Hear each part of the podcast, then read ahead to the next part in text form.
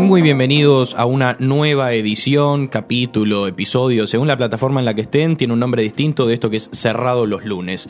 Hoy voy a arrancar un poco más profesional diciéndoles que son las 13 y 3 en eh, toda la Argentina, 17 grados en la ciudad de Buenos Aires, humedad del 74%. Me venían reclamando que nunca hacía el HTH y acá está. Hoy les tenemos sorpresas. Primero que nada, para comentarles, para que todos los del otro lado sepan, se cumplen 24 años del último recital de Soda Stereo, así que nuestro programa de hoy va a estar dedicado a algo que nos gusta mucho a todos y que escuches el género que escuches. Te sentís identificado con las letras, te, te despejas de un día complicado escuchando música. Así que Vamos a tener una entrevista con un artista local, vamos a estar compartiendo curiosidades, historias, y muchas cositas más acá encerrado los lunes sobre la música y vamos a estar escuchando un par de temitas a lo largo del programa, pero les tenemos una sorpresa. Porque mm, nuestro queridísimo programa lleva... ¿Cuánto lleva? Alguien que me dé la mano. Ocho. Eh, Ocho, ¿no? 10, 8, 9, 9, muchos dedos ahí. 8. 8 programas y después de 8 programas finalmente la tenemos al aire a nuestra productora recontra general, porque lo que ustedes escuchan es una hora que tiene un laburo de todos los días y que el 90% de ese laburo lo hace Maite, así que la vamos a introducir, que la pueden empezar a ver en nuestras redes, que está haciendo contenido, hay un videíto cargado con un par de datos que es importante tener en cuenta del mundo legal que se está encargando ella, así que voy a dejar que tome la palabra unos breves segundos. Tengo cara, chicos. Exactamente. Siempre era tipo Maggie Marconi ahí de lejos. Eh, creo decir que con Manu teníamos un programa aparte. O sea, la parte de abierto al derrape era con Manu. Claro. Ahí del otro lado.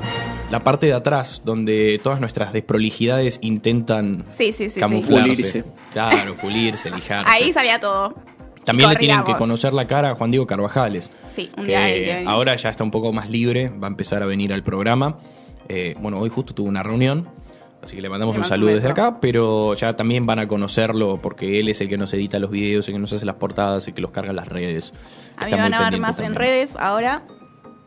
Aprovechamos tu presencia para anunciarles que hay mucho contenido nuevo en nuestras redes sociales, que es cerrado los lunes, ok, en Instagram y en TikTok, y cerrado los lunes en LinkedIn, en YouTube. Ahí van a empezar a ver contenido que no va a salir al aire. Van a empezar a ver muchas cosas hechas con mucho amor. Consejos, Por mí y por los chicos. exacto. Todos vamos a hacer de. Vamos a poner un poco de nosotros para que las redes de cerrado los lunes estén radiantes. Le mandamos un beso a Male, que es nuestra community, que pobre, la volvemos un poquito loca. Exactamente, y ya que estamos, que la mencionaste mal, aprovecho para tirar el chivo nuevamente, que nuestras redes tienen la entrevista completa con Lili Popovich, que es un contactazo que nos consiguió Male. Así que ella es actriz, trabajó en el clan, eh, hace coach actoral y trabaja con grandes figuras de nuestro espectáculo, como Benjamín Vicuña, Leonardo Esbaraglia, perdón, eh, Julio Chávez. Así que es una Grosa. es una grosa y está la entrevista completa. Nos contó toda su vida, sus secretos. Toca la batería. Empezó hace meses a tocar la batería. Esa es una perlita del final, pero bueno, se las adelanto. Así que tienen esa entrevista completa en nuestras redes sociales. Pero vamos a dejar de lado el mundo de la actuación por un rato y le voy a preguntar a estas dos bellas personas que me acompañan en la mesa: ¿cuál es esa canción que no se pueden sacar de la cabeza hoy? Ahora, en este momento. Te quedas dos segundos en silencio y escuchás, Nacho. Eh, tiene que ser nacional. No, la que quieras. consigna. Eh, Si querés decir el himno o la marcha eslava, no, bienvenido. no, voy con Red Hot Chili Peppers. Tearjerker. Tearjerker. Eh, Gran tema. sí, temazo. ¿Cómo llegó a tu mente? Eh, hace unos meses lo tenía en un mood un poco bajón. Es como que era el tema que estaba sonando. Viste que hay momentos que explotás mucho un tema. Lo sí. secás, lo reproducís 700 veces. Y bueno, en, en un lunes que no arranqué de la mejor manera, pero bueno, empezó a sonar ese tema. Pero bien, No arrancó de la mejor manera hasta que viniste al programa. Hasta que vine al programa y ahora levanté. Levanté, absolutamente. Totalmente. Para eso quería venir. Mike, Creo que le voy a robar a Tamara, que le mandamos otro besito, la otra productora. En la reunión de producción que salió, voy a tirar chivo. ¿Puedo? ¿cómo no? Claro. Marolio. Creo que es. No puedo. Es, eh, vamos a Pasan contar la intimidad de la ahí. reunión de producción. Se basa eh, un 25% en cosas serias y todo el porcentaje restante en divague. Dentro del divague, como era la época electoral, claro, esa es la canción que Mike no se puede Exacto. sacar de la cabeza. Pero el origen de que esa canción llegue a su cabeza es porque estábamos viendo la campaña de Moreno en la provincia de Buenos Aires, que había hecho una reversión de este tema para decir, eh, ¿cómo decía la canción? Eh, Moreno le da Moreno perón a tu vida. le da perón a tu vida, exactamente. Y como recordamos eso, porque la hicimos la Para mí reunión tiene de que producción empezar a semana. salir en boliche. Moreno le da perón a tu vida o Marolio. Ambas. Tipo, Medio polémico. Marolio tuvo ya igual su. Marolio tuvo su sí, remix, sí. su boom. Pero en Como boliche, las- no sé a qué boliche Sí, como las Sí, canciones de sí, Disney, sonó. ¿viste? Como cuando resucitan High School Musical. Ahí está, esa misma. Moreno vota y que vuelva la alegría. Les comentamos a todos los que están del otro lado que no alcanzó el porcentaje suficiente para pasar la instancia de las PASO y no se va a presentar en noviembre. Aprovecho para tirar un poquito de datos Perdió periodísticos. con, con Cintia Fernández. Perdió, bueno, Cintia Fernández, además de haberlo superado en votos a Moreno, también se quedó afuera sí, de quedó noviembre. afuera también, pero bueno. superó. Pero bueno, Moreno será recordado como el que hizo una reversión de Marolio, pero con Perón y con su figura para las elecciones. Y bueno, de eso estábamos hablando en nuestra reunión del martes pasado. Y, y bueno, así fue que terminamos recordando la canción de Marolio. Eh, para decir un par de datos, mi canción, porque la escucho cuando voy a trabajar, porque me gusta mucho la, la guitarra. todos los días. Sí, todos los días cuando agarro General Paz y está medianamente poco congestionada y puedo ir a la máxima permitida y no como 20 kilómetros menos, eh, me pongo Hallowed by the Name de, de Iron Maiden y la pongo al volumen máximo y le doy. Y nada, esa Pero canción... tenés que ir tipo parejito. Sí, ya cuando es un tema que si empezás a ir a 40 eh, se pierde un poco la mística. Entonces tenés que ir parejito 80 con esa canción de fondo. Banco. Esta. Pero adelantámela un poquitito que es la guitarra. Esta. Ahí, ahí estás manejando, pero sobó. Perdón por lo poco profesional del sobó, pero es un temazo. Y después empiezan el... A ver si llegamos. Ahí va. Ay. Manejar con esto de fondo es maravilloso. Bueno, los parece invito. que no va a estar monetizado, ¿no? En YouTube este, este video. Y algunos fragmentos no, claramente no. Pero bueno, eh, todos les recomiendo que cuando estén manejando en velocidad permitida, siempre este, cumpliendo con la reglamentación de, de tránsito de los lugares en los que nos encontremos, máximas y mínimas, eh, se pongan este tema y, y se diviertan un poco.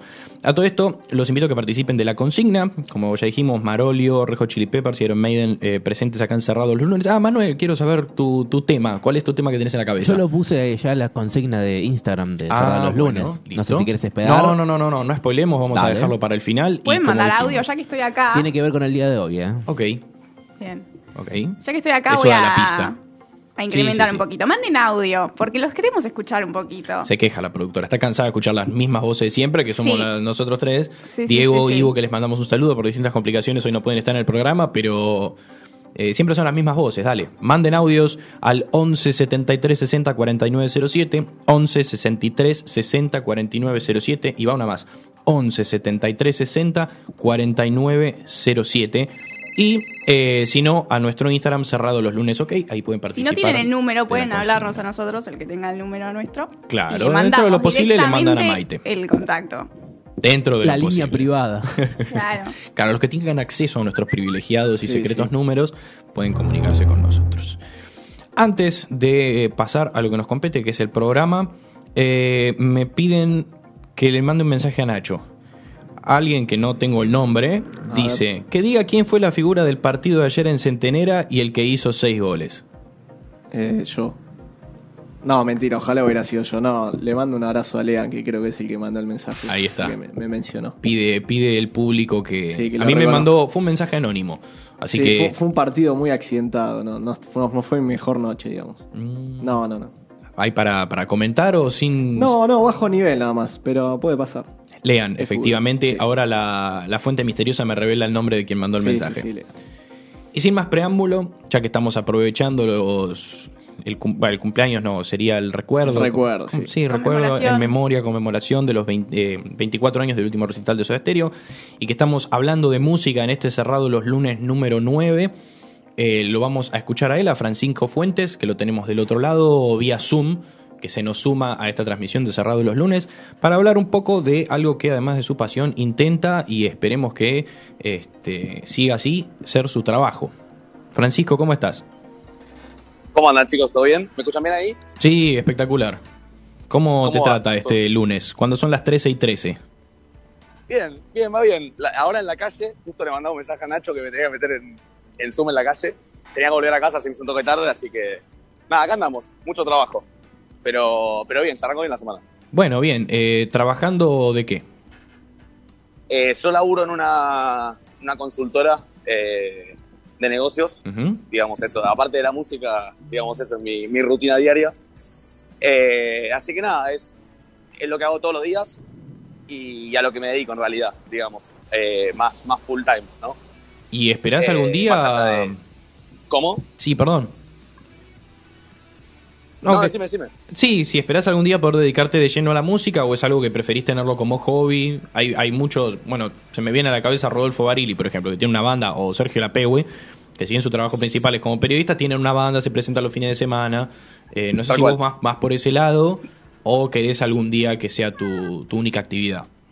No, a ver, yo tengo una, una filosofía, digamos, con respecto a mi laburo, que es, eh, mi laburo me tiene que permitir poder eh, no solo invertir eh, dinero, digamos, sino también tiempo en, mi proyecto más importante en mi vida, que es mi música, ¿no? Entonces, hoy, de alguna manera, así funciono, así, digamos, eh, hago mi semana, o sea, desarrollo mis semanas, pero sí, ojalá, o mi proyecto a largo plazo, ojalá no tan largo, sino mediano, es, es poder dedicarme a full a la música. Eh, pero sí, tal cual. Igualmente tampoco descarto eh, la posibilidad de que si en algún momento no puedo vivir de la música, eh, full time, digamos, no puedo hacer lo que, lo que vos mencionabas, ¿no? O sea, tener mi trabajo, tener mi, eh, digamos, mi rutina o, o algo fijo que no sea la música y aparte poder dedicarle los fines de semana o, o cuando sea. O sea, lo importante para mí es que existe un lugar en, en mi vida de eso, que es como la pasión más grande, pero, pero no lo descarto tampoco. Y en, en esta incursión musical que estás haciendo, ¿qué, ¿qué género es el que te sienta más cómodo? Mira, eh, creo que esa, esa pregunta, según el día que me la el día me la preguntes, te puedo responder cualquier cosa. Porque así como empecé con, con bandas de más quizás de rock o de. Sí, o más de funk, más quizás rock en realidad. Ujú. Hace- el año pasado saqué un disco de electrónica, eh, en realidad más, más que electrónica es tipo dance. Eh, y, y hace muy, muy poquito saqué algo más experimental tipo R&B. Eh, así que en realidad, o sea, es como que la, la música en sí, más allá del estilo, es, es como... O sea, es el destino al que yo quiero llegar, pero, pero el barco, o sea, es como que cualquier barco me, me queda bien, ¿no? Mientras que, mientras que haga ese viaje, no, no me molesta qué estilo sea. Quizás ahora estoy un poco más rockero, si quieres, pero, pero no es que digo, mañana puede ser que cambie. Y tenés un par de temas en Spotify, ¿no? Sí, así es. ¿Cómo te podemos Sí, sí. encontrar ahí? Bueno, yo estoy con mi perfil, con mi música, Ujú. mi proyecto personal es Francisco Fuentes. eh, y después, bueno, está la banda en la que formo parte, que es Ciclos, con Y, C-Y-C-L-O-S. Eh, ahí tenemos solamente dos temas, nada más, un Ujú. single nuestro, que sacamos en 2000, creo 2018 ya. Y tenemos un cover de King Crimson que hicimos una vez en vivo y lo grabamos y quedó muy bueno. Y bueno, en mi perfil está este disco que te mencionaba, están unos temas que había hecho hace mucho y también unos últimos singles que saqué hace muy poquito. Pero sí, esos son los mis dos perfiles, digamos. Ok, ya lo vamos a poner en pantalla para que los que nos estén viendo y escuchando puedan acceder al Spotify de Francisco. Y te quería consultar, porque bueno, me imagino que con la pandemia habrá cambiado todo esto de las presentaciones en vivo y más para una banda que recién está empezando, que tienen que salir ustedes a buscar los lugares y proponerse. Tal cual. ¿Cómo, ¿Cómo se hace eso ahora que se está volviendo a la normalidad, pero todavía con algunas restricciones y protocolos? Mira, la, realidad es que con el tema de la pandemia, más que nada, los afectados, o sea, si bien obviamente son los locales, también son los artistas. Y hoy que abren de a poco, obviamente no todos cumplen con, ciertos protocolos, o bueno, obviamente no todos tienen un lugar aire libre, o cierta capacidad para meter gente, lo que sea. Entonces, en realidad el problema no está tanto en, en la demanda por fecha, sino en la oferta. O sea, no hay tantas fechas para ofrecer. Eh, y hay muchos que quieren tocar. O sea, es, la- es una realidad. Entonces está difícil en ese sentido. El- Más que nada el laburo fue siempre ir a tocar puertas y decir, che, quiero tocar. Y con todo esto está complicado. Eh, te digo un ejemplo personal, hace muy poquito eh, yo estaba armando un show, digamos, con todo lo mío, eh, lo, lo- lo solista. Y viste, mandé mensaje a todos lados y todos, bueno, nada, sí te vamos a contactar, o che, sí tenemos en cuenta. Y bueno, es complicado. Eh, cuando uno tiene quizás un productor, un manager que le consigue fechas, que en realidad es el laburo, digamos, de, de un productor o manager, cuando uno está, digamos, por su cuenta es más complejo. El otro día mandé un lugar y me mandaron un formulario tipo ni la FIP, ¿entendés? Así que nada, está complejo. Pero, pero yo creo que se puede, o sea, siempre se encuentran lugares. Justo, bueno, así como te cuento esto, me pasó hace muy poquito que me ofrecieron una fecha para tocar en La Dama de Bolini, Ah, que nos vamos a tocar con ciclos, con, con mi banda. Entonces, nada, así como estuve un mes buscando, de la nada me llegó una, una, una oferta y, y aceptamos y, y vamos a tocar ahí ahora el 29 de septiembre. Pero sí, es complejo. Es Repetimos el lugar para que alguno que esté del otro lado quiera escuchar eh, y pueda Sí. ir. ¿Dónde era? Nosotros vamos a tocar en La Dama de Bolini, Ujú. es un, un bar de Palermo, el día 29 de septiembre. Vamos a compartir una fecha con, con una chica que se llama eh, Julie Wetzel, Ujú. que canta muy lindo. De hecho, fue ella quien me ofreció tocar. Y, y nada, seguramente esto es un miércoles, es el miércoles que viene. Ella va a tocar más o menos a las 9 y media de la noche, nosotros tocaremos 10 y media por ahí. Ajá. Es un bar muy lindo, así que obviamente eh, están más que invitados, eh, tanto ustedes como los, los oyentes. Va a estar, la verdad, va a estar muy bueno. Y aparte es una vuelta nuestra. Nosotros con Ciclo lo tocamos desde 2019, para que te ¿Y es entrada, es entrada libre al bar o hay que pagar una especie de, de entrada para ir a verlos? No, en realidad es. eh, o sea, el, el formato que elegimos fue hacerlo más al, al sobre, digamos. Obviamente hay capacidad limitada, creo que son 80 personas que entran. Pero es un bar, vos reservás la mesa, o puedes ir sin reserva también. eh, y es sin entrada. Eh, así que nada, es un poco eso. Frank, ¿cómo estás? Nacho te saluda. Em, ¿Qué haces, Nachito? profundizando en esto que, que contabas antes del tema del tiempo y, y que tu trabajo te permita, además de tener la plata para invertir, tener el tiempo para, para dedicarte a la música, eh, ¿cómo articulás eso del, del trabajo, la- las exigencias laborales con tener tiempo para ensayar, para buscar shows, para coordinar tus distintos proyectos musicales? Y a ver, hay una realidad que a veces es, es ineludible, que es que el día tiene 24 horas. y tiene, eh, bueno, generalmente son 8 horas eh, en el día, que si uno trabaja full time le dedica. Eh, a veces no, puede ser part-time, lo que sea, pero digamos, el día tiene 24 horas y uno tiene que priorizar en base a lo que, a lo que quiere y, y en base también a lo que puede, porque muchas veces uno quiere una cosa y, y no puede por, por X o Y motivo, ¿no? Eh, y en ese sentido, yo quizás tengo una filosofía eh, que a esta edad o a la nuestra es como que siento que lo más importante que, que puedo tener es el uso de mi tiempo. O cómo lo uso en base a lo que quiero generar o bueno, lo que quiero sembrar a largo plazo, ¿no? Y nada, obviamente mi laburo me gusta, no es que me, dedico a algo que no me gusta para nada, me gusta, me sirve para, para aprender y todo. Y de hecho muchas cosas que aprendo las aplico directamente también en, mi música, ¿no? Porque de alguna manera la, música también es como una especie de negocio, ¿no? Pa, es un negocio, no una especie de... Eh, y nada, obviamente tengo mis responsabilidades y eso, y después, bueno, tengo como un, un tiempo limitado para, para lo que quiero hacer, que es mi música o otras cuestiones, ¿no? Más allá de mi vida. Y a veces es elegir prioridades. Me pasó, bueno, lo único, lo último que me pasó, así que diga, tengo que elegir, es esto que te decía, el show que quería armar con, con mi proyecto, y surgió esto de, de ciclos, y bueno, dije, bueno, nada, dejo de practicar esto, dejo de ensayar lo, de, lo mío, y me surgió esto de ciclos, y, y- y lo preferí, lo elegí. Yo creo que es una cuestión de, de setear la cabeza, de, bueno, todo no se puede, aunque se quiera, y en base a lo que se puede, elegir lo que a uno le gusta y lo que prefiere y su prioridad. Eh, pero bueno, o sea, no, sé si quizás hay alguien escuchando que, que es, esté igual que yo, que, porque sinceramente, a ver, la realidad es que dedicarse a la música, como en cualquier cosa igual, ¿no? Pero es, es algo complejo, más que nada cuando uno le quiere dedicar todo su tiempo. Eh, entonces yo creo que se basa en tener objetivos claros y, poder estar seteado de que, hay prioridades, hay cosas para elegir y, siempre todo no se puede y el día tiene, como te dije, tiene 24 horas. Así que si bien es como que a veces estoy durmiendo poco, trato de hacer lo, lo más que puedo en base a lo que tengo. Para todos los que nos están escuchando, de fondo en la entrevista está sonando un tema de Francisco y estuve haciendo una breve investigación periodística para pasarles el dato de que los que quieren ir a escucharlo, la Dama de Bolini queda en el pasaje Bolini 2281 a un par de cuadras Así del Parque es. Las Heras. Así que el 29 era, ¿no? El 29 se dan una el día escapada. 29, exacto. Exacto, se dan una escapada ahí a, a Parque Las Heras, un par de cuadritas, está el pasaje, encuentran el barcito y se meten a compartir una birra mientras lo escuchan a Francisco. Francisco, para No sé si alguien más tiene una pregunta, Maite, Nacho, ¿no? Para finalizar, primero este, te quería sumar a la consigna que tenemos hoy, eh, que es cuál es esa canción que no te puedes sacar de la cabeza, y después pedirte, bueno, recién nos diste más o menos un- una idea, pero para también los que tienen ganas de empezar con la música y, y llevar adelante su propio proyecto, ¿qué consejo les dejas vos que llevas en esto hace ya unos años?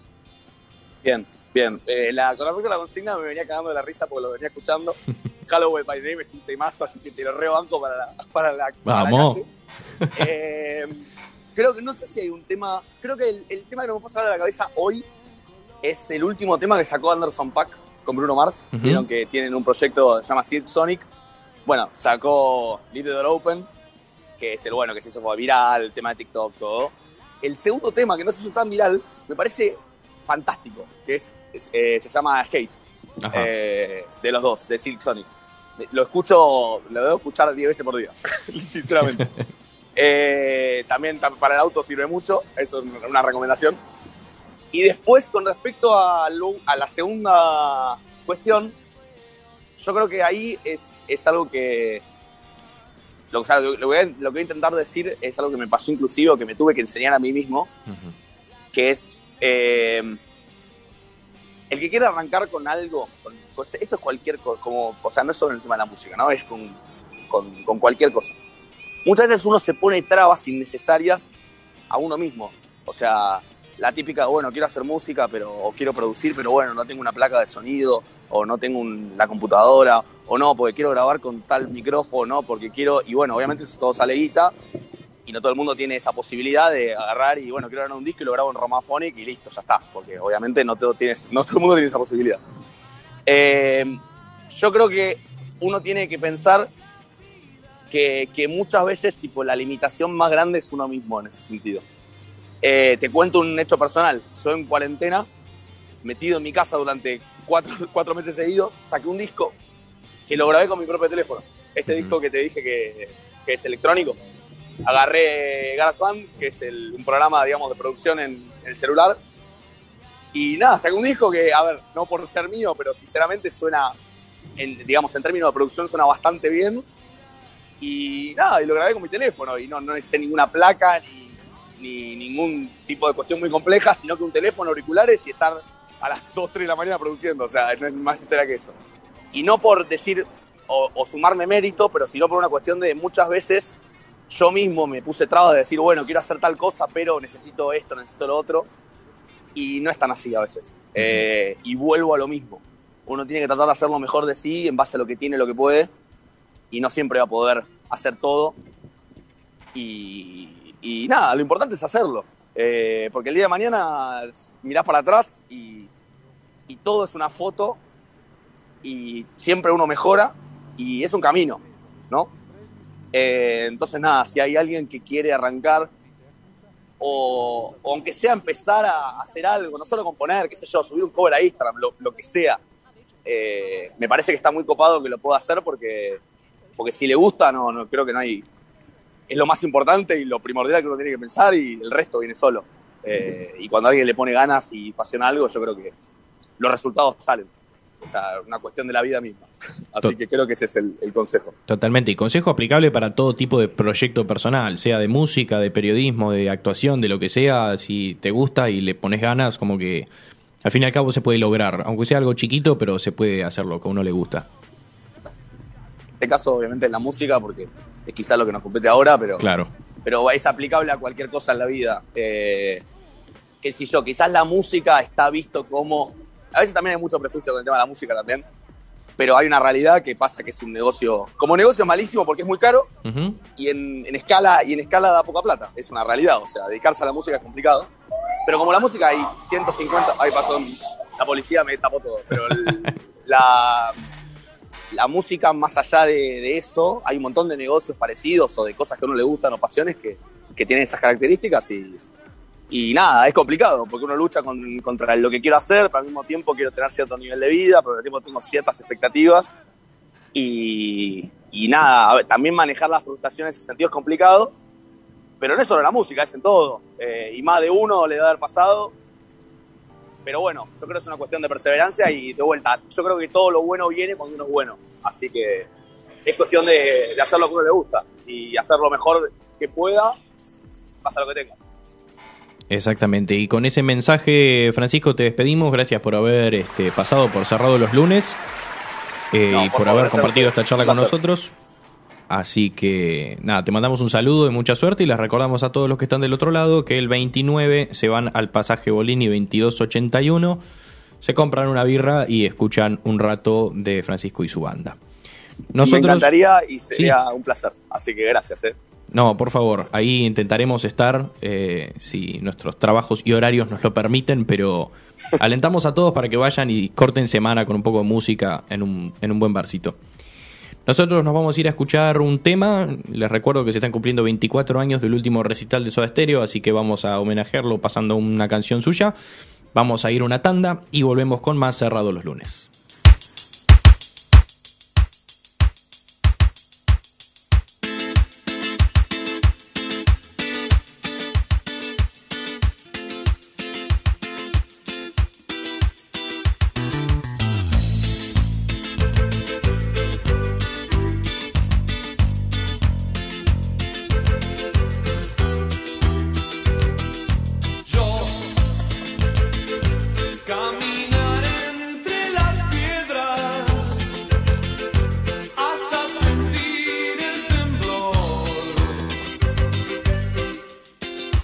En mis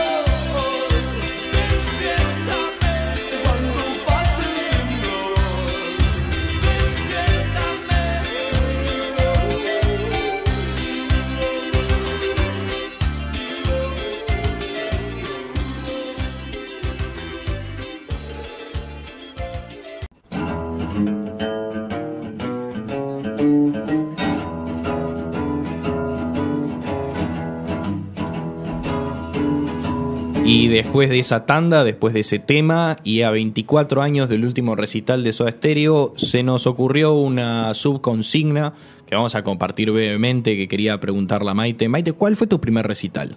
No, el mío es re vergonzoso. Vale la pena, vale la pena. High School Musical en el Monumental. En el Monumental. Sí, sí, sí. Ok, no sabía que High School había llegado al Monumental. Sí, Pero sí. eran los actores de allá, era todo... Era todo de allá menos Troy Bolton, que bueno.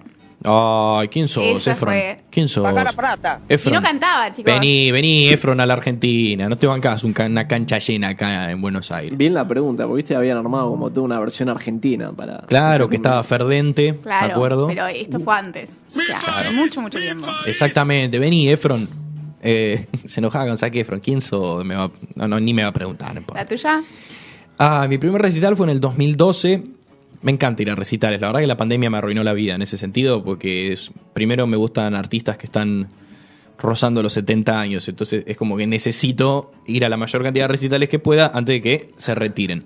Entonces mi primer recital No hay fue... presupuesto que aguante igual, porque los artistas que le gustan a Iván son... Sí, son caros. No, no, sí, sí. presupuesto. No va a tanta gente, hay que admitirlo. A menos que sea una gran banda como, bueno, yo fui a ver a Guns N' Roses, ese me salió un buen número. ¿Qué año? Eh, 2016. No nos cruzamos de casualidad. ¿En dónde, en qué parte en 2016 estabas? no era en River. ¿En River? Sí, yo estaba en el campo. Ah, bueno, no, yo fui con mi viejo, fuimos a San Martín ah, Alta. en platea. Claro. Está bien, está bien. Pero bueno, es aceptable. Y bueno, decía, es un, algunas son un número, algunas no tanto. Def Leppard en el Luna Park no me salió tan caro, 2017, pero Guns N' Roses sí, Whitesnake varias veces. Bueno, no importa. El primer recital fue Slash, años antes de que Guns N' Roses se reuniera de vuelta, cuando vino con Miles Kennedy ¿Qué and the? Conspirators en el 2012, Estadio Cubierto Bueno, Malvinas Argentina. también. Sí. ¿Estabas en campo de vuelta? sí, sí, sí, yo. No, está en campo VIP. Ah, qué nivel. Bueno, yo otra vez con mi viejo platea, pero platea lateral, así que los tenía ahí al lado por un Malvinas, es un estadio chiquito. Manu, ya que coincidimos en tantos recitales, ¿cuál fue tu primer recital? vez. 2012, no, miento. 2000. Ay, no me acuerdo. Ah, No me acuerdo si fue en los 2000, antes del 2012 seguro, pero fue a ver una banda argentina llamada El Bordo en Vorterix. ah bueno. Gran escenario, gran banda, gran lugar. Nunca fui a Vorterix a ver algo ahora que me pongo a pensar. Yo sí fui, pero a bailar. Bueno, bien. Arriba del escenario. No, no. Vos decís que sí. ya dijimos que sos la tataranieta del creador de la radio. Todo fake. No, eso, eso es verdad, eso es una gran verdad. Pero ya que estamos hablando de recitales y recordadísimos y queridos recitales como los extraño, eh, les voy a pasar a contar tres historias de recitales que tuvieron lugar acá en Argentina y que vinieron con polémica. Antes, durante y punto. Porque después ya termina el recital, cada uno a su casa y se le olvidaron de la historia. Pero voy a empezar. Tengo uno en mente, ojalá esté. A ver. No, no, no. No voy a spoilear. Bueno, vamos a, a ver si cumplo con tus expectativas. Lo dudo. Me voy a remontar al año 1992, porque esto se llama historias retro, entonces no, no puedo hacer algo muy actual porque me, empieza a hacer mal, empiezo a transpirar, es como muy rara la sensación. Así que me voy a ir al año 1992 cuando venía Guns N' Roses a la Argentina. El primer recital de Guns N' en el país. Se iban a presentar el 5 y el 6 de diciembre en la cancha de River, en el Monumental. Ahí estamos viendo un par de imágenes que más adelante las vamos a poner con audio para que entiendan este trascendental e icónico momento.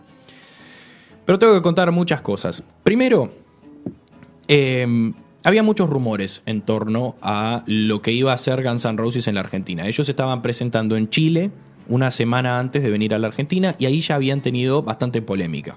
Axel se había enojado con Axel, Axel Rose, el cantante de la banda, se había enojado con el público, había tenido un enfrentamiento con periodistas, había sido bastante caótica su llegada a Chile. Y las fake news no son algo nuevo, no es algo que con internet, viste, como le gusta decir a algunos, es algo que existe desde hace muchos años. Y años atrás es más, más difícil desmentirlas, porque te mandaba un titular, un diario impreso que salía a la mañana y una noticia nueva no iba a salir, si no era por televisión o radio, hasta el día siguiente. El medio más consumido en ese momento era el diario de papel y se había dicho que Axel Rose en un recital en Francia, en París, había quemado una bandera argentina y también se decía que él había dicho en otra entrevista en el marco de esa gira que iba a limpiar sus botas y quemarlas después de pisar suelo Ah, argentino. qué lindo. Así se presentaba la banda, con esas dos, esos dos rumores completamente inchequeables y que no pasaron. Hay videos de lo que quema en ese recital. Una banda peligrosa encima. Era una Que banda peligrosa. siempre- ya venían desde temprano rompiendo todo. Siempre todo, todo recital que terminaba Totalmente. terminaba con una, una gran rotura de cosas. Y era una época en la que Axel estaba muy lanzado con su humor y con sus La reacciones. gente ya había comprado su entrada.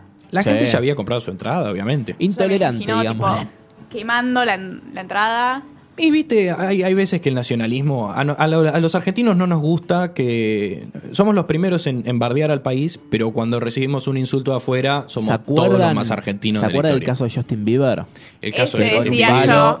Movió Pero la eso, bandera. eso fue real. Eso fue real. Él corrió la bandera y tiene, creo que tiene prohibida la entrada, Sí. una cosa así. sí. No me acuerdo muy bien cómo le fue la- la situación, pero me acuerdo Sí, que creo el que por argumento cinco fue años. en me podía resbalar con esa bandera. Totalmente, esa fue su excusa. Pero bueno, así furcios hay un montón. Eh, sin ir más lejos, Scorpions en el 2016 me parece, que se presentaron acá en Argentina, hago un pequeño disclaimer. Yo quería ir a ver Scorpions y Whitesnake que venían haciendo la gira juntos y acá decidieron presentarse separados. Elegí Whitesnake porque me gusta más, pero hubiese estado bueno verlos a ambos. ¿Ves que no hay presupuesto que aguante? Sí, hay presupuesto que aguante. Para eso se puede, se puede. Algo se Se vende tiene que se logra. sacrificar vacaciones, pero no, bueno, no hay va. ningún problema. Bueno, cuestión que el cantante de Scorpions recibió una bandera del público uruguaya, porque era un uruguayo que había venido a ver el recital, y se la puso en los hombros y todos empezaron a decir, no, pues no sabe cuál es la bandera argentina.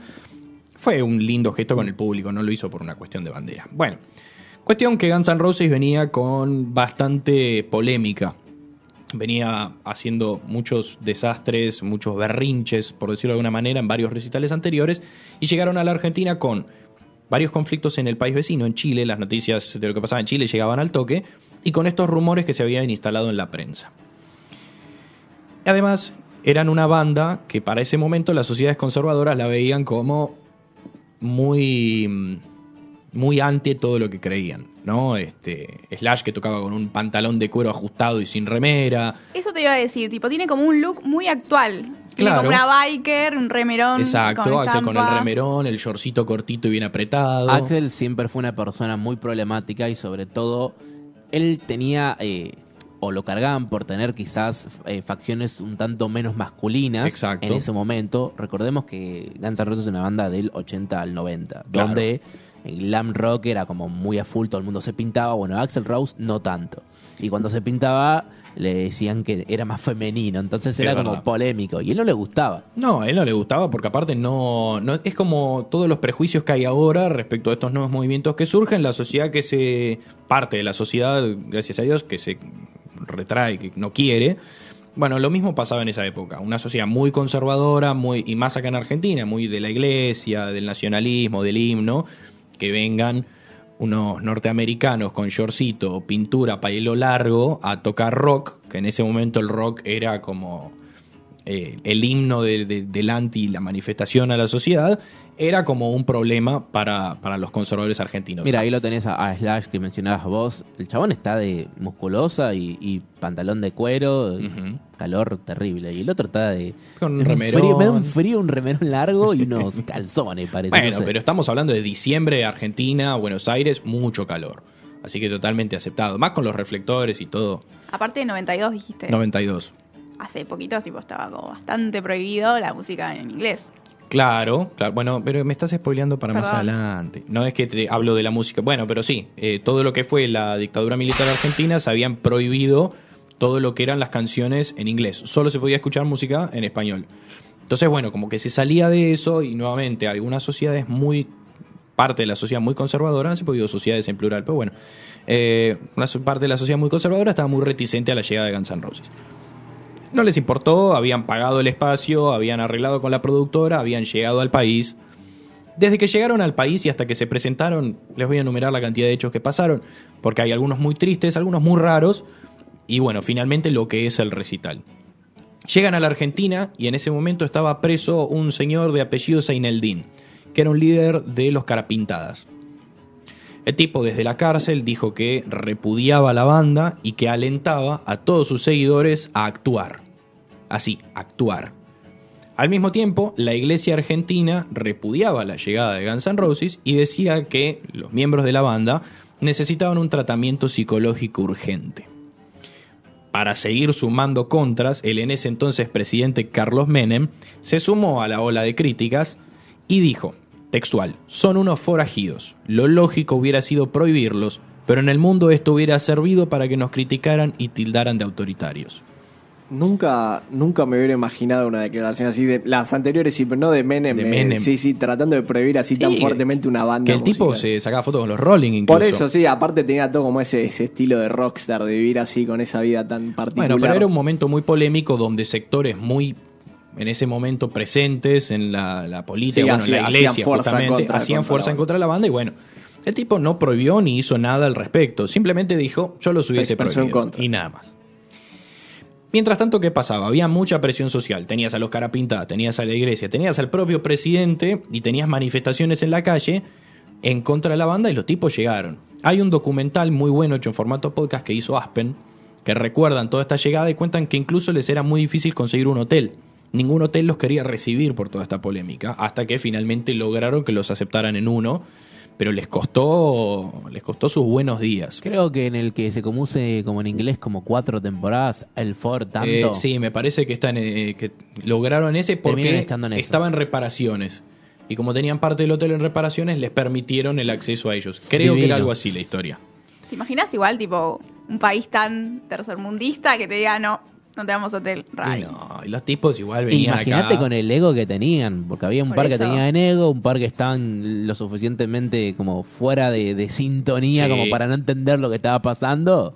Era todo un, un espectáculo. Era una situación. y siempre que bandas extranjeras vienen a la Argentina, recalcan lo extraño, lo, lo mundo aparte que es el, el público acá. Bueno, sin ir más lejos, Queen. Eh, que Queen llega, este es un disclaimer nuevo porque con la música me voy por las ramas, eh, llegan y se sorprenden de que todo el público se sabía la letra de Love of My Life en inglés. Ellos llegaron pensando que nosotros ni siquiera íbamos a poder cantar una canción y en un momento Freddie Mercury se quedó callado y siguió May con la guitarra mientras el público cantó Love of My Life. Y eso, bueno, eso está reflejado en la película. Hay un pequeño diálogo que hace referencia a eso. Y ellos lo recuerdan en todas las entrevistas. Pero volviendo a los Guns N' Roses, mientras todos estos sectores se pronunciaban en contra de la banda, el productor, el que los trajo acá a la Argentina, empezó a juntarse con gente muy pesada para asegurarse de que no iba a pasar nada grave. Incluso se llegó a juntar con el abuelo. ¿Quién es el abuelo? Era el jefe de la barra de boca de esa época. Se juntaron y le dijo, ustedes no van a hacer nada, ¿no? Y el abuelo le dijo, ahí está. Y el abuelo le dijo, no, tranquilo, nosotros no tenemos ningún problema. O algo así, tendría que chequearlo con mi fuente, pero más o menos eso es lo que dijo. Estuviste ahí. Estuve, sí, obvio, obvio, yo estaba ahí al lado de ellos.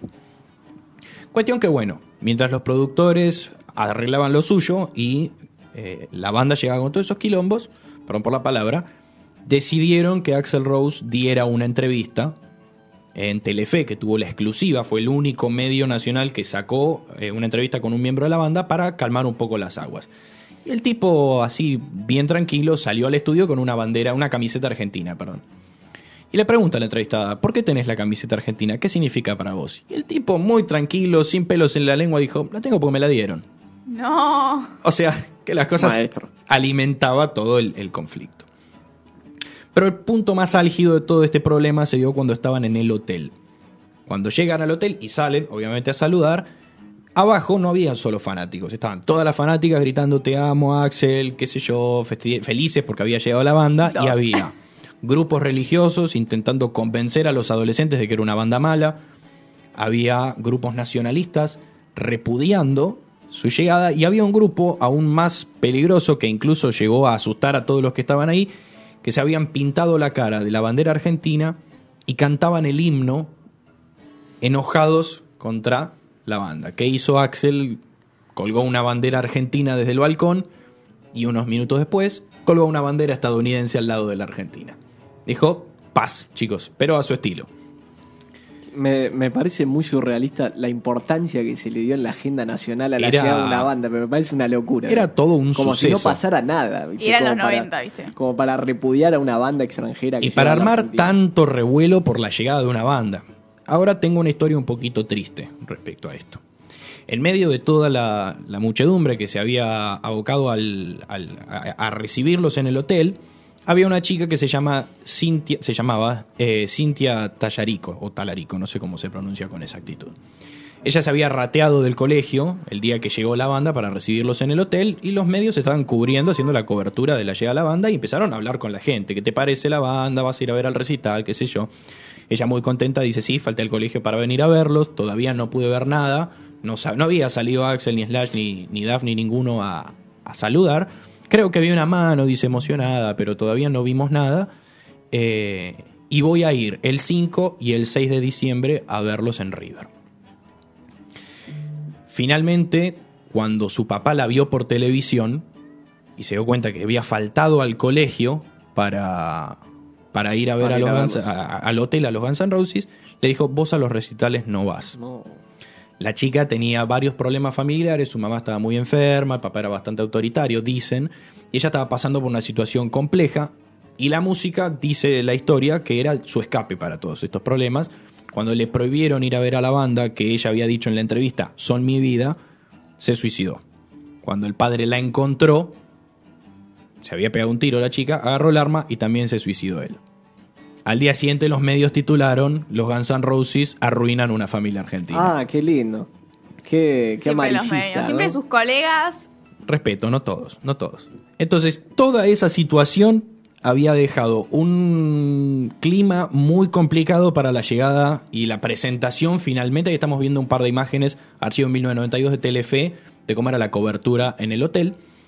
Con todo ese clima de, problemas, de llamas, de, de desastre, llega el día del recital.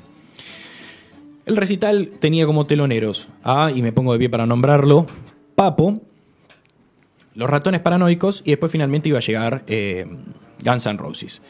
Papo sale, hace su show, se retira, entra Juanse, muy pasado de sustancias, hace un salto, fractura expuesta de tibia y peroné, se tiene que retirar del escenario, Me gusta decir tibia y peroné. exactamente, se retira del escenario en camilla porque no se podía mover, vuelve a entrar Papo, completa el tiempo y salen los Guns N' Roses. Empiezan a tocar y ahí el clima estaba caldeado todavía. Mientras que había muchos fanáticos que realmente los querían ver y los querían escuchar, había algunos que habían ido para hacer un poquito de, de ruido y dejarlos mal parados. Y les empezaron a revolear cosas. Y en medio de una de las canciones de Appetite for Destruction, que es Nine Train, se produce una de las, creo que son tres en total, interrupciones del show que Axel hace para hablar con el público argentino. Que él, en su correcto guiño guiño inglés, eh, tira un par de insultos, mientras que la traductora, teniendo en cuenta todo lo que Eh, venía sí, sí, pasando, lo, lo pulió un poquito. Hace lo que puede. hace lo que puede y pule un poco la situación. Así que ese es el video que tenemos para recordar cómo era el, el momento en el que Axel interrumpe la canción, ya se lo ve medio enojado, como con el micrófono así nomás, cuando ve que están revoleando cosas y mientras empieza la guitarra de Slash grita basta y llama a su intérprete.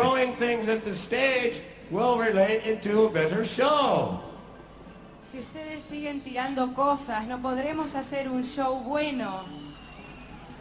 It won't happen that way No podrá ser así, because we will fucking go home. Porque nos vamos a ir a casa. Don't try me. No, no lo hagan.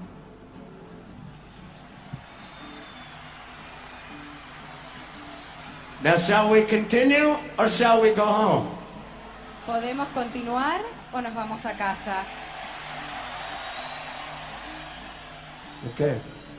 Finalmente el show siguió con total normalidad, va, con total normalidad, hubo una interrupción más al día siguiente cuando le revolearon un pedazo de, de- no sé, del baño. Sí, es para apoyar la toalla en Ah, el baño. claro, para apoyar la toalla en el baño, volvió a interrumpir, volvió a insultar y dijo, bueno, si siguen así nos vamos. ¿Pero qué En lo realidad- sacaron del baño químico o lo llevaron en su casa? No, lo- no se sabe, lo arrancaron creo que de uno de los baños ahí. Es más, no dijo si siguen así nos vamos, dijo si ven a alguien tirando algo, cáenlo a trompadas. Esas fueron sus palabras exactas Bien. en su maravilloso Argentino. Sí, de hecho, recién la traductora eh, no, ni siquiera es que dibujó una frase, o sea, dijo otra cosa, dijo don't try me, o sea, Claro. dijo a la gente no me prueben y la Sí, dijo y ella otra dijo- cosa. Don't try me diciendo, no me tienten, que yo me voy a la mierda. claro, porque el tipo se iba. De hecho, sí, sí, sí, hubo unos furcios de Axel en donde el, el- el chabón era muy contundente y, y la, la traductora fue como, bueno, Sí, sí, sí, claro, vamos claro, a bajar un poco. Me están apurando y la la, verdad que me estoy... los comentarios eh, del video de esa traductora. Y bueno, pobrecita, hizo lo que pudo, le mandamos un... No, no la conocemos, le mandamos un saludo. Se me está terminando el tiempo y tenía muchas más cosas para decir, así que lo voy a hacer bien, bien, bien, bien resumido, porque me quedan dos bandas más y dos este, recitales así este, polémicos. Me mira mal mi productora que hoy está al aire. También en el año 1992, pero meses antes, el 30 de octubre, llegó Kurt Cobain con Nirvana a la Argentina después del exitazo que había sido Nevermind y Smells Like Teen Spirit, que era el, el tema. Brevemente lo voy a hacer bien resumido. ¿Qué pasa cuando la banda se presenta? Había un telonero argentino que era Los Brujos, que después hay una teoría de que Nirvana le robó una canción Ah, sí, la o que le robó Una un- melodía. una melodía para una de sus canciones. Y una banda femenina que se llamaba, tengo el nombre por acá, Calamity Jane. Calamity Jane era una banda compuesta únicamente por mujeres. Salen como teloneras y cuando salen el maravilloso público las empieza a buchear, las empieza a insultar, empieza a pedir que entre Nirvana y bueno, uno de los tantos comentarios este, machistas en contra de las mujeres que habían, siguen en esta época y en esta actual también. Las chicas se sintieron muy mal, no pudieron tocar, salieron, los volvieron, las convencieron de que volvieran a ir al escenario, se volvieron a presentar y una vez más cuando volvieron a salir insultos, les tiraban cosas, les gritaban, eh, etcétera. Entonces, finalmente dijeron, bueno, no vamos a tocar más y se fueron. A todo esto, dato de color, esa fue una de las últimas veces que este grupo, Calamity Jane, se presentó en vivo. Dijeron años más tarde que la experiencia las traumó tanto que estuvieron mucho tiempo sin poder dar un recital eh, frente al público por miedo de que le sucediera lo mismo. ¿Qué pasó? ¿Qué pasó? ¿Qué pasó? Kurt Cobain se enojó y dijo, esta gente no se merece el show que nosotros teníamos pensado. Entonces salió y empezó a improvisar con la guitarra, cantaba así nomás, iba y venía por el escenario y amagó en varias oportunidades a tocar Smells Like Teen Spirit. Les tocaba los acordes, la gente se volvía loca, gritaba y remataba con otra canción. Les amagó toda la noche, no les tocó nunca la canción, improvisó, afinó, desafinó la guitarra, hizo cualquier cosa y se retiraron sin más. Años más tarde, cuando le preguntaron qué pasó, dijo que estaba enojado porque le tuvieron que pagar 5 mil dólares a Calamity Jane para ser abucheadas por 20 mil macho boys en Argentina. Y que ellos no se merecían el show que habían preparado. Pero no todo es tan malo como parece, porque años después eso le sirvió a la banda de experiencia y dijeron que, pese a que fue un mal show por todo lo que había hecho el público, fue un buen show para ellos porque les dio la posibilidad de tocar temas que no eran mainstream y poder mostrar los otros trabajos que tenían como banda que después lo replicaron en otros shows. Había un videíto, pero bueno, lo estuvimos viendo de fondo de Kurt Cobain con la guitarra, este, improvisando un poco al aire. Y para terminar, me voy con una bien cortita en el año 1991, eh, cuando vino Iron Maiden a la Argentina. Iron Maiden tiene una canción que es, este, no es polémica, pero para el público argentino sí es polémica, se llama The Trooper. Bruce Dickinson, que es el cantante, se viste como un soldado británico y flambea una bandera de la Confederación mientras canta. Eso al público argentino en esa época, teniendo tan latente la guerra de Malvinas, Sí, 10 años nada más. claro, 10 años nada más, después de todo lo que significó, le generó mucha bronca, lo empezaron a buchear, cantaban mientras la banda seguía tocando, el público se había olvidado de la canción y gritaba, el que no salta es un inglés, cantos con, eh, a favor de Maradona, Argentina, Argentina, y los insultaban, hasta que Dickinson, mientras está tocando, le estamos viendo flambear la bandera, cuando se dio cuenta de lo que estaba pasando, y improvisó un discurso, les pidió disculpas, les dijo que no era ofensa para ellos, y estuvo creo que incluso varios años viniendo a la Argentina sin tocar esa canción. Hoy yo tuve la oportunidad de ir a verlos en Vélez hace unos años, tocan ese tema sin ningún problema, ya quedó atrás ese odio visceral a- con Inglaterra, pero en ese momento causó revuelo porque el tipo no se esperaba recibir esos insultos, esos abucheos, y bueno, finalmente dijo, bueno, sí, sí. Sí, no ni siquiera gusta- fue con mala intención, o sea, fue por, por desconocimiento. no, claro, fue por desconocimiento y por, por tener tan latente lo que había sido Malvinas, que vengan y te canten con una bandera inglesa. Bueno, ese es otro de los motivos por los cuales Def Leppard vino solo dos veces en la historia acá a la Argentina. En 2017 y en 1987, si no me equivoco. Pero bueno, me extendí demasiado, pero en mi defensa casi nunca hago la columna, así que Está bien, está bien, te lo perdonamos. Permitido. muchas gracias. Vamos con el cierre entonces. Le pido perdón a Nacho. Su No, columna no va a estar cargada en, en nuestras redes, cerrado los lunes ok, en Instagram y en TikTok. Le queremos agradecer a Madre Mía por haber eh, por seguir bancando este proyecto. Madre Mía es una tienda de indumentaria femenina que encuentra en su showroom en Cabrera al 6047 en Palermo todos los sábados de 15 a 18.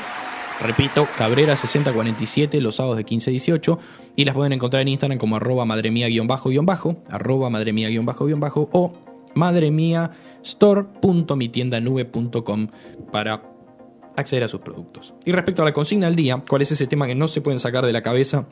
Tenemos bastantes respuestas. Biggie Ponce dijo Sol, de Duki. Rosso Lavallone, Trouble de Never Shout Never. Franco Altavista dice Wood de Alice in Chains. Fede dice Stay the Kid, Laroy y Justin Bieber. Maldito TikTok que me quema la cabeza. Juan P. Carracedo dice Baby Shark. Mati Ruiz Torres, Off He Goes de Pearl Jam. Manuel, que nos había adelantado que estaba relacionada con la consigna, con la consigna de con la efeméride de hoy, dice Fuerza Natural de Cerati. Vicky Rodríguez dice, desde ayer mi hermana me pegó la de Coli Brittany. Totti dice, solo por voz de trueno. Y Juan P. López recomienda y dice, no se puede sacar de la cabeza, I want to know what love is de For Engineer. Y dice, 80s También siempre". tenemos audio, ¿eh? Tenemos audio, que venga el sí, audio sí. nomás. Hola equipo de Cerrado los Lunes, ¿cómo andan?